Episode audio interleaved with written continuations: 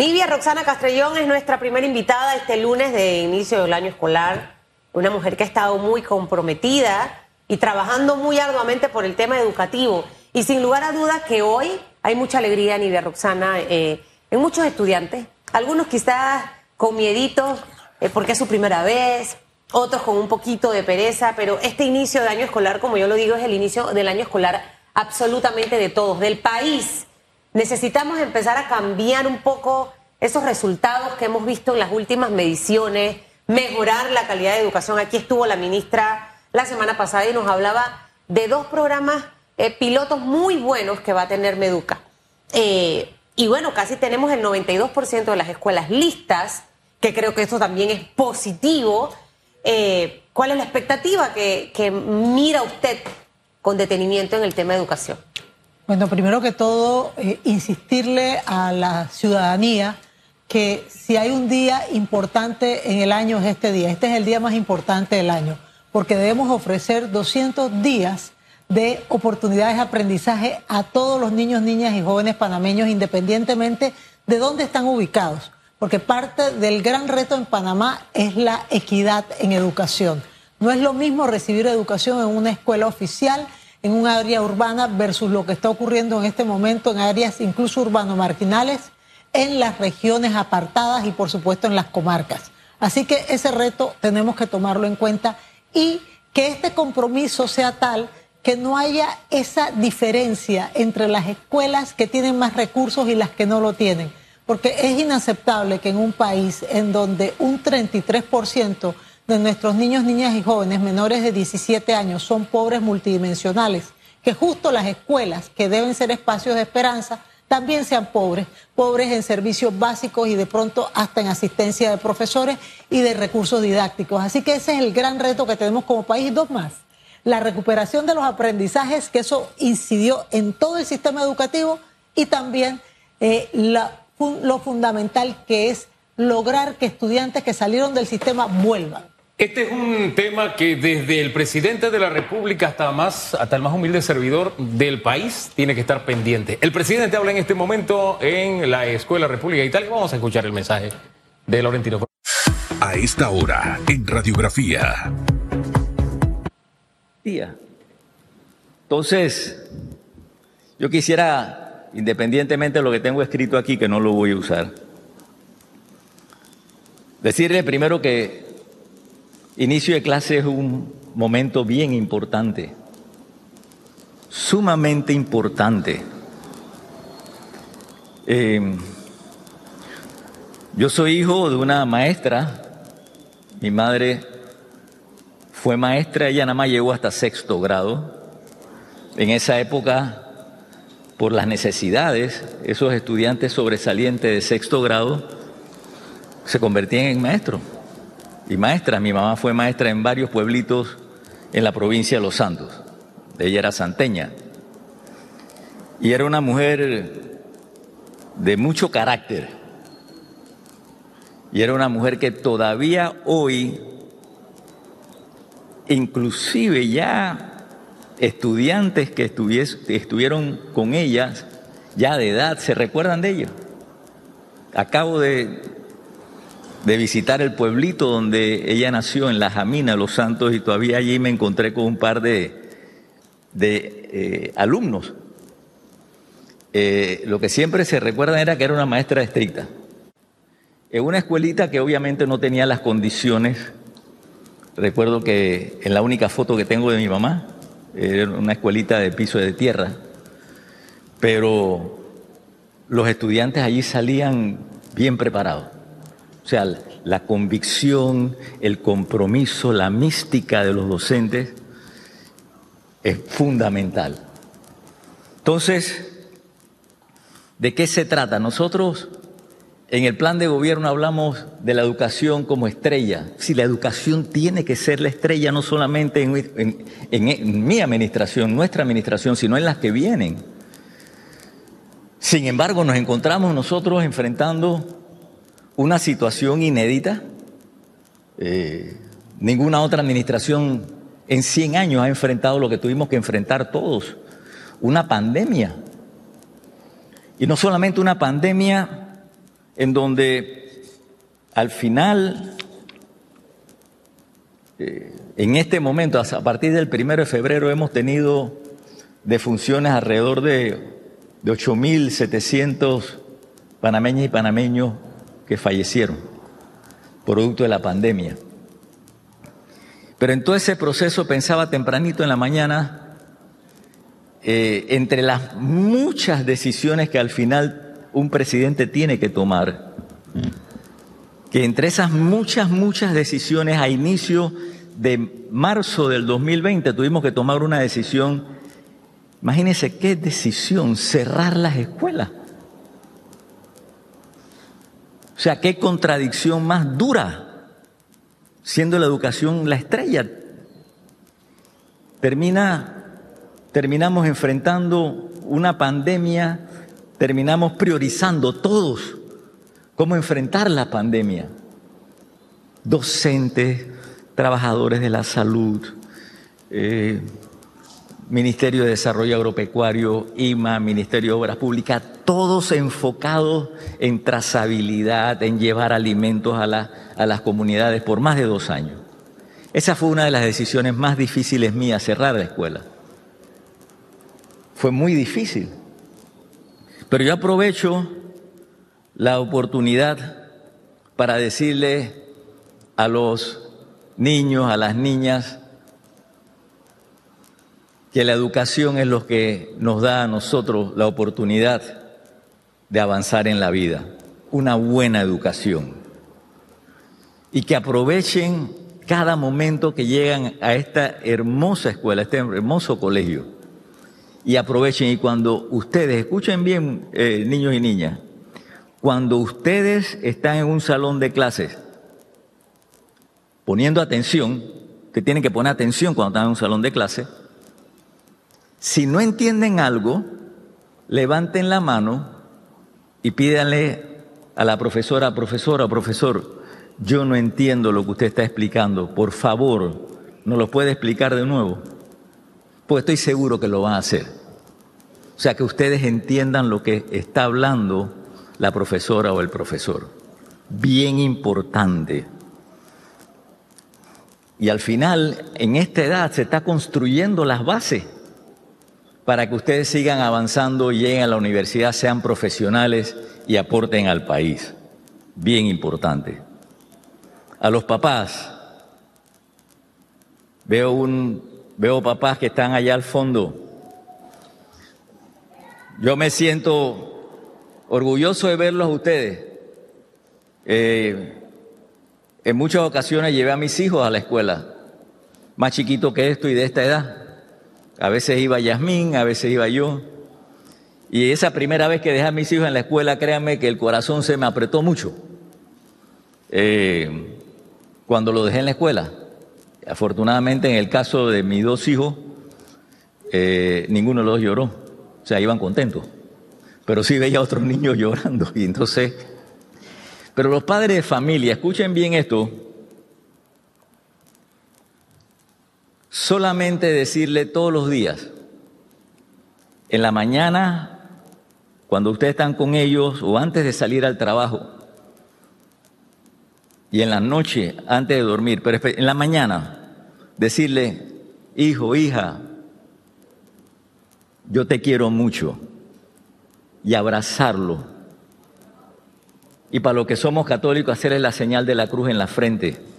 Bendición, hija, bendición, hijo. Eso es muy importante, muy importante para su autoestima, porque no es el tiempo que ustedes pasan con sus hijos, la mayoría de ustedes están, trabajando, están buscando la vida de una manera honrada, pero ese momento de ese abrazo, ese genuino abrazo, de decirle te quiero mucho, yo te quiero mucho, es importante. Y en la noche sacar un poquito de tiempo y decirle, vamos a orar. No tiene que ser mucho, un ratito y acostarlo y decirle, hijo, hija, papá, te quiero mucho. Eso tiene un valor importantísimo, muy importante. Háganlo, háganlo, es bien importante. El tema, por ejemplo, con los docentes, y vuelvo y repito, soy hijo de una maestra y me siento orgulloso. la importancia de que ustedes niños no tengan que estar memorizando las cosas. Obviamente hay algunas cositas que sí hay que memorizarlas, pero ese proceso de enseñaje, enseñanza, de, enseñanza no tiene que ser tan complicado. Imagínense un Viene el presidente de la República y su mensaje, un mensaje muy directo a los niños, a los padres de familia, a la familia en sí, muy sencillo, una reflexión más que nada de un, del consejo como de un gran abuelo, ¿no? De qué hacer al inicio de, de este año escolar. ¿No le parece, Nivia Roxana Castrellón? Yo pienso que lo que rescato de las palabras del señor presidente es que definitivamente el proceso de formar una persona trasciende la responsabilidad de los educadores. Eso implica que hay muchos actores y hay un compromiso personal que tienen que tener los estudiantes a su vez. Eso eh, es fundamental. Y el otro concepto que quiero resaltar de lo que indica el señor presidente es la importancia que se le da en los hogares al proceso de enseñanza. Se sabe que en países como los tigres asiáticos se le da tal relevancia que precisamente por eso los niños desde pequeños entienden que su futuro se decide en las escuelas. Así que tiene sentido lo que está diciendo el señor presidente. Obviamente yo creo que también hay que hacer una reflexión, no terminamos de oír la pieza del señor presidente a los padres de familia, por un lado, pero también a la sociedad. La sociedad tiene que entender que lo más importante no es el día que caen los carnavales, sino el día que inicia la escuela y ojalá que por ningún motivo se interrumpan las 200 oportunidades de aprendizaje que todo niño, niña y joven tiene derecho a tener en un país.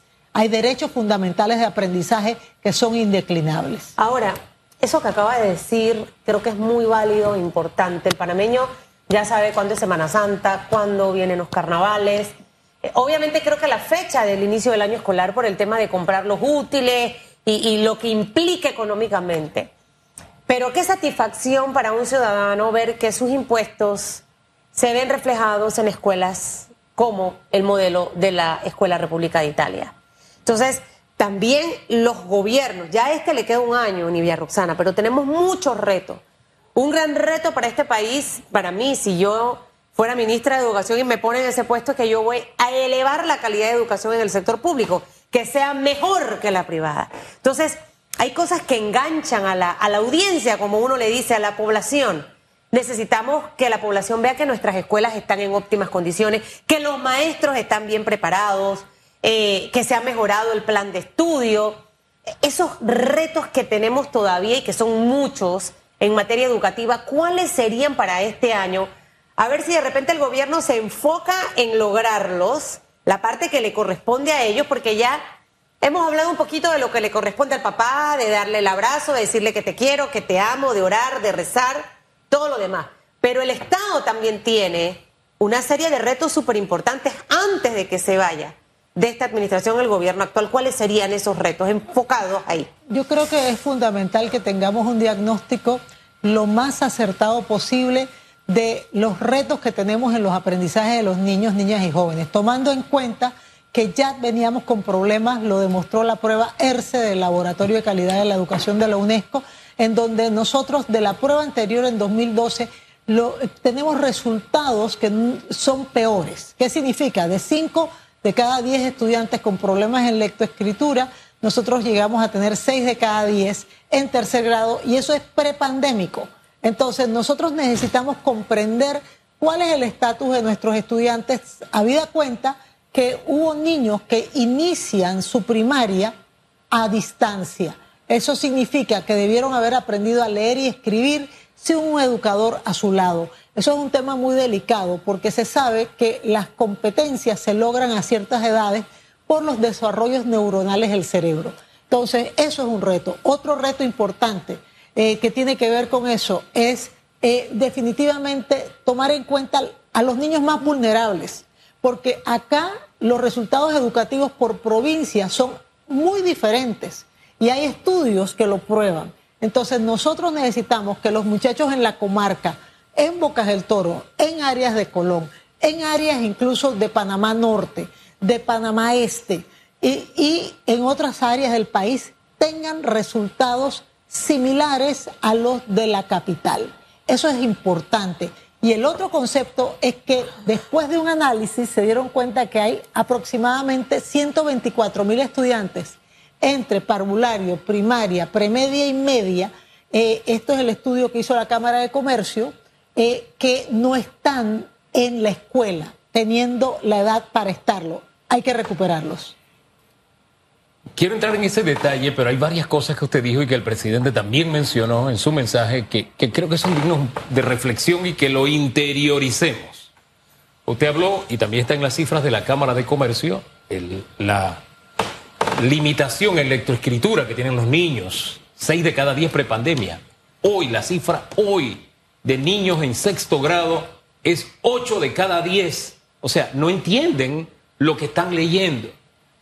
¿Y, por qué voy a ese punto? Porque al hablar de que la educación es un reto de todos implica que yo crecí en un hogar disfuncional, mi padre murió cuando apenas yo tenía un año, yo me crié con mi abuela y una tía. Pero eso sí, mi tía me ponía a leer y me decía, no me cancané.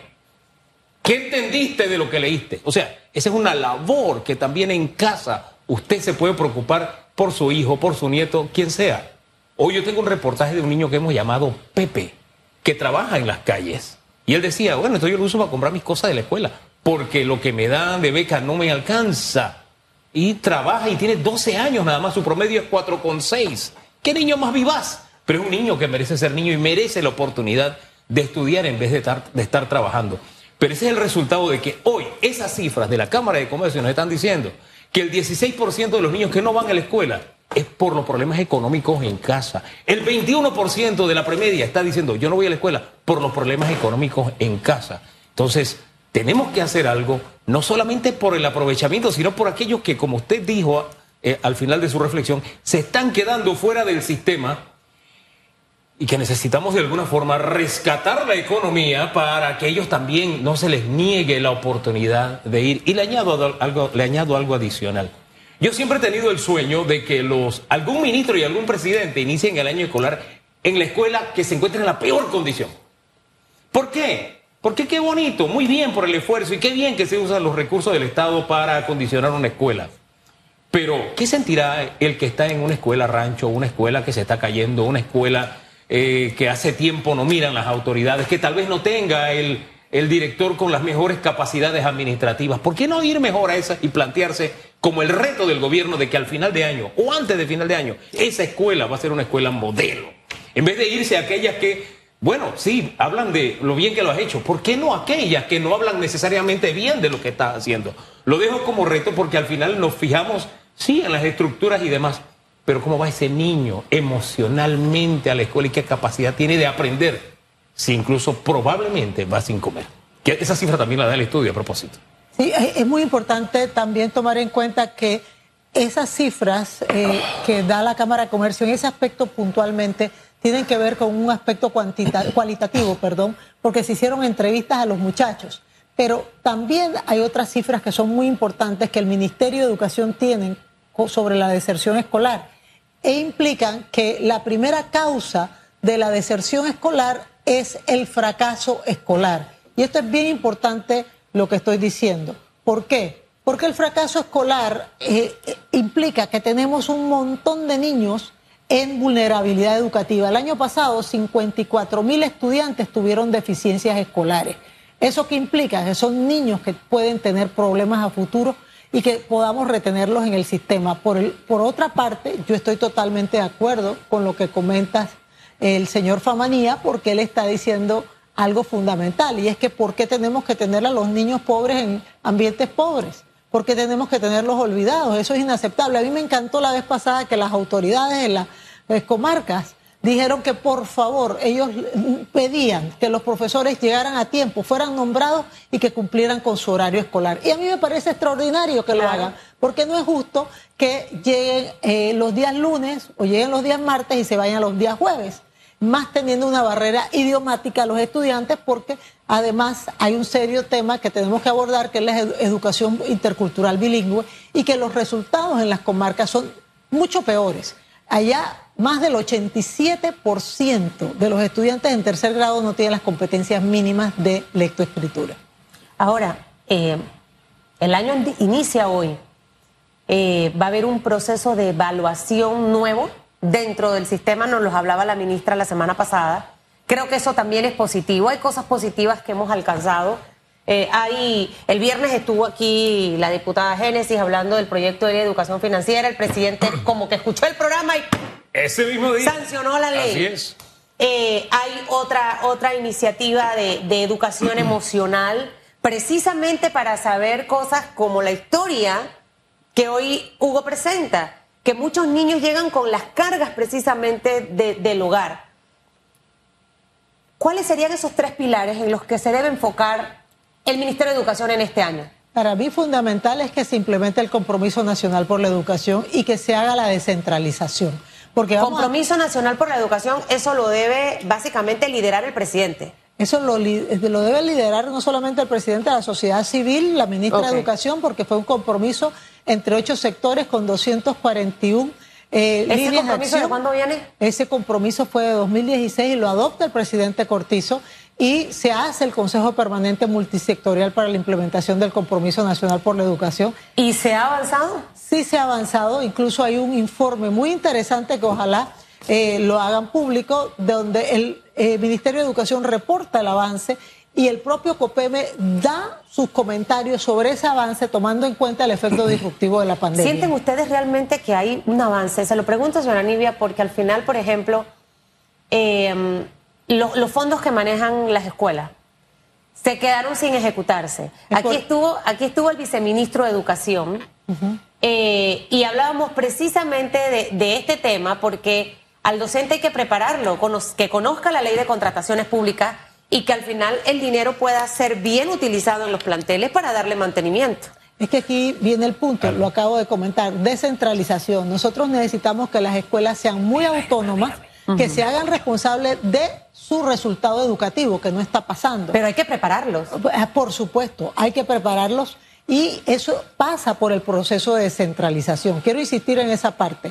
Eh, desafortunadamente en Panamá las decisiones son muy centralizadas, se toman en Cárdenas, entonces para cosas menores, incluso eh, cosas que debe poder decidir un director y que de hecho lo hacen de pronto en un sistema de educación particular, el, el educador que está dirigiendo una escuela, que también no tiene por qué tener los conocimientos administrativos, le toca eh, decidirse a implementar, pero no lo puede hacer no lo puede hacer porque la ley no se lo permite. Entonces hay que descentralizar, eso es una prioridad, ya todos los estudios dicen ¿Cómo se, descentralizaría? ¿A través de una iniciativa en la Asamblea o a través de una reforma a, la actual ley que nos rige en educación? O sea, ¿cómo, cómo, ¿Cómo logramos las dos cosas de las que usted ha hablado este año para convertirlas en realidad y pasar de las palabras a los hechos? Ok, en cuanto al tema de descentralización, de hecho hay un plan de acción Meduca Copeme de 2019-2022, donde se establecieron que tenían que haber regiones pilotos,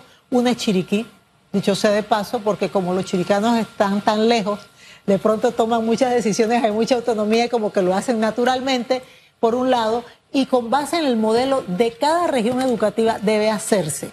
Esto es sumamente importante, porque cuando usted compara el Producto Interno Bruto y lo que invierte Panamá por cada estudiante versus países como Costa Rica, no me voy a ir a Finlandia, eh, o Chile, te vas a dar cuenta que nuestros resultados son similares a Nicaragua. Entonces, eso es algo que habla de problemas administrativos. Habla de problemas administrativos, pero también habla de, de, una disposición a hacer, de qué puedo hacer yo en vez de eso no se puede hacer, o yo no estoy contratado para eso, o me tienes que pagar más, o en fin, una serie de cosas. Porque ahora que usted nos compara, a mí me dolía ver que Costa Rica, con la misma pandemia que teníamos nosotros, los docentes se movilizaban llevando recursos, llevando resmas de papel, llevando copias, estarcido, cosas que acá no te... Pero hacían lo que podían donde estaba su área educativa.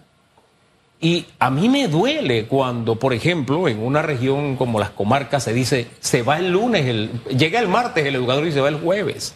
¿Por qué? Porque en la mente de algunos docentes está que el día de trasladarse o de moverse forma parte de su día laborable. Eso formó en algún, se formó en, en su psiquis o en su hábito en algún momento de algunos docentes y qué difícil desmontar eso. Entonces, siento que tenemos que trabajar en esa área porque el año pasado fuimos testigos de del Panamacondo en que vivimos. Yo voy a luchar por tu educación, pero a ti que más la necesitas, te la voy a negar. A ti que te la negué porque sí, cerrar, decía el presidente, las escuelas fue difícil, pero abrirlas en el sector público fue mucho más difícil todavía.